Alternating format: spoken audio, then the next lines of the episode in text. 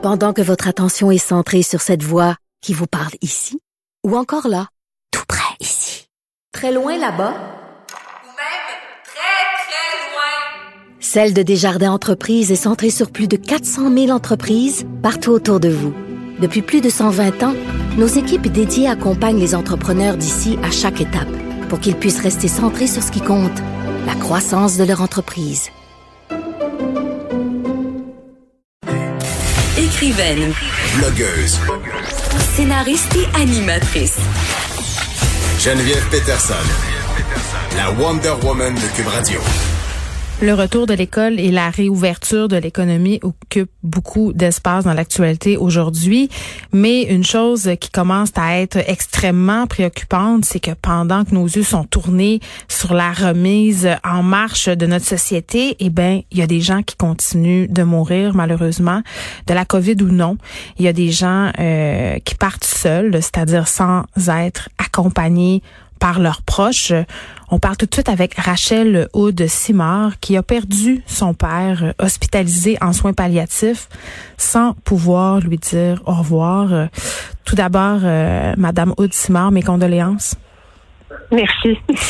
Écoutez, euh, en avril, euh, je crois que c'est euh, le 17 avril dernier, non pardon, le 12 avril, euh, votre père a été conduit euh, à l'hôpital parce qu'il a eu des complications des suites d'un traitement qu'il suivait pour le cancer. C'est bien ça? Oui, exactement. Il était sur un cocktail, bien sûr, là, quand tu es dans un cancer euh, qui est agressif, il prenait plusieurs médicaments. Il a fait une intoxication et une insuffisance rénale par euh, la suite en conséquence. Votre père, euh, qui était âgé de 62 ans, je crois, arrive euh, à l'hôpital et là, évidemment, on le teste pour la COVID-19 euh, comme c'est la procédure. Quel est le résultat à ce moment-là du test? Oui, donc pour pouvoir accéder de un aux urgences, immédiatement pris son test. Il y a eu un test négatif. Trois jours plus tard euh, ou deux jours et demi plus tard, euh, pour pouvoir ensuite euh, lui donner accès à l'étage, comme on dit, donc pouvoir le déménager dans une chambre, ils l'ont testé à nouveau, Mm. pour lequel on avait également eu un test négatif.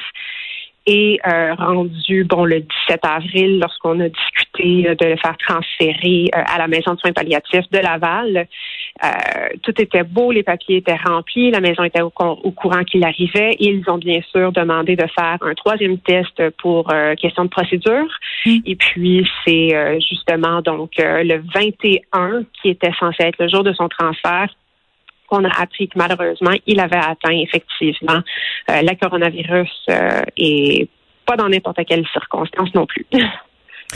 Donc, ce que je comprends, c'est que votre père rentre à l'hôpital, euh, est testé négativement à la COVID-19 et le jour de son départ, il est testé positivement. Mais est-ce qu'on on peut supposer, dans ce cas-là, qu'il a contracté le virus à l'hôpital ou on ne le sait pas? Et voilà. Donc, euh, nous, ce qu'on sait, c'est que le 21, euh, lorsque le, le- son équipe médicale lui a annoncé euh, qu'il était COVID positif, il a eu un appel probablement dans l'après-midi même d'un inspecteur du ministère de la Santé pour pouvoir retracer justement d'où viendrait la contagion. Et c'est suite en discutant avec les médecins qu'on a réalisé que c'est possible d'obtenir un test positif approximativement autour de 48 heures après une contagion. Donc, euh, on est assez confiant qu'il aurait euh, atteint, euh, et je dis confiant parce qu'on n'a pas la confirmation, mais on est assez confiant qu'il aurait contracté la coronavirus dans une zone froide de l'hôpital Sacré-Cœur. Et qu'est-ce qui se passe à ce moment-là, au moment où votre père reçoit ce test positif? Bon, pour, euh, pour emprunter euh, ces mots euh, quand il m'a lui-même annoncé la nouvelle, et ce n'était pas un membre du personnel, mais mon propre père qui me l'a annoncé, Oui. c'était vraiment Houston, on a un problème, avorte mission et retourne sur Terre immédiatement.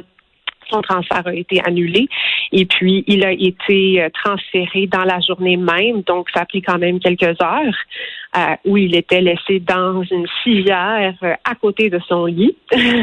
même pas dans son lit, mais dans une civière à côté de son lit, euh, le temps de pouvoir euh, le transférer dans une zone chaude, donc ailleurs, dans une autre unité de l'hôpital. Donc, on oublie, on oublie la maison de soins palliatifs, là.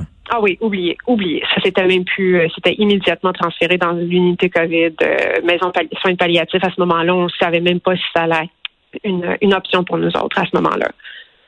dans quel état psychologique euh, était votre père à ce moment-là? Parce que j'imagine, lui, il savait qu'il allait, euh, je m'excuse de le dire, mais il savait qu'il allait mourir. Oui, et c'est là où que ça me pogne. Je comprends. Mon père voulait même pas mourir à l'hôpital. Mon père le savait, c'est bon, ça fait trop, là, je vais respirer. Ça fait trois ans que mon père se bat contre le cancer. On le savait tous qu'on arrivait à cette étape de sa vie. Il était rentré. Il avait déjà eu la discussion avec son équipe médicale avant même cette histoire de la COVID, qu'il était en fin de vie. Euh, qu'il nous restait peut-être quelques semaines, euh, Mm. peut-être deux, trois semaines euh, d'être avec lui. C'est pour ça qu'on avait réussi à le convaincre d'accepter d'être transféré dans un centre de soins palliatifs, même s'il voulait mourir originalement à la maison. Mm. Et on avait même parlé avec notre équipe il y a plusieurs mois de ça que si on en arrivait au point où il souffrirait, qu'on ferait la demande officielle de l'aide médicale à mourir. Euh, rentre la coronavirus et tout ça a été euh, scrappé, mis au feu. Donc, ces Euh, dernières volontés non respectées. Absolument. Donc, euh, mon l'état psychologique de mon père à ce point-là était à feu. C'est sûr que mon père était un éternel optimiste. Euh, on parlait euh, au, au courant des journées de potentiellement pouvoir le transférer dans un centre de soins palliatifs qui avait des zones chaudes. Il y avait aussi une mention d'un- centre palliatif qui serait nouvellement ouvert, donc un ancien CHSLD qui avait été converti, qui s'appelait le pavillon des bâtisseurs, euh, qui pouvait être une option qui était super intéressante parce que là, potentiellement, on pourrait euh, aller le voir euh, et, lui prodiguer des soins. Bien sûr, c'est, le rôle de ta famille quand tu es dans les, dans, les, dans les fins de vie.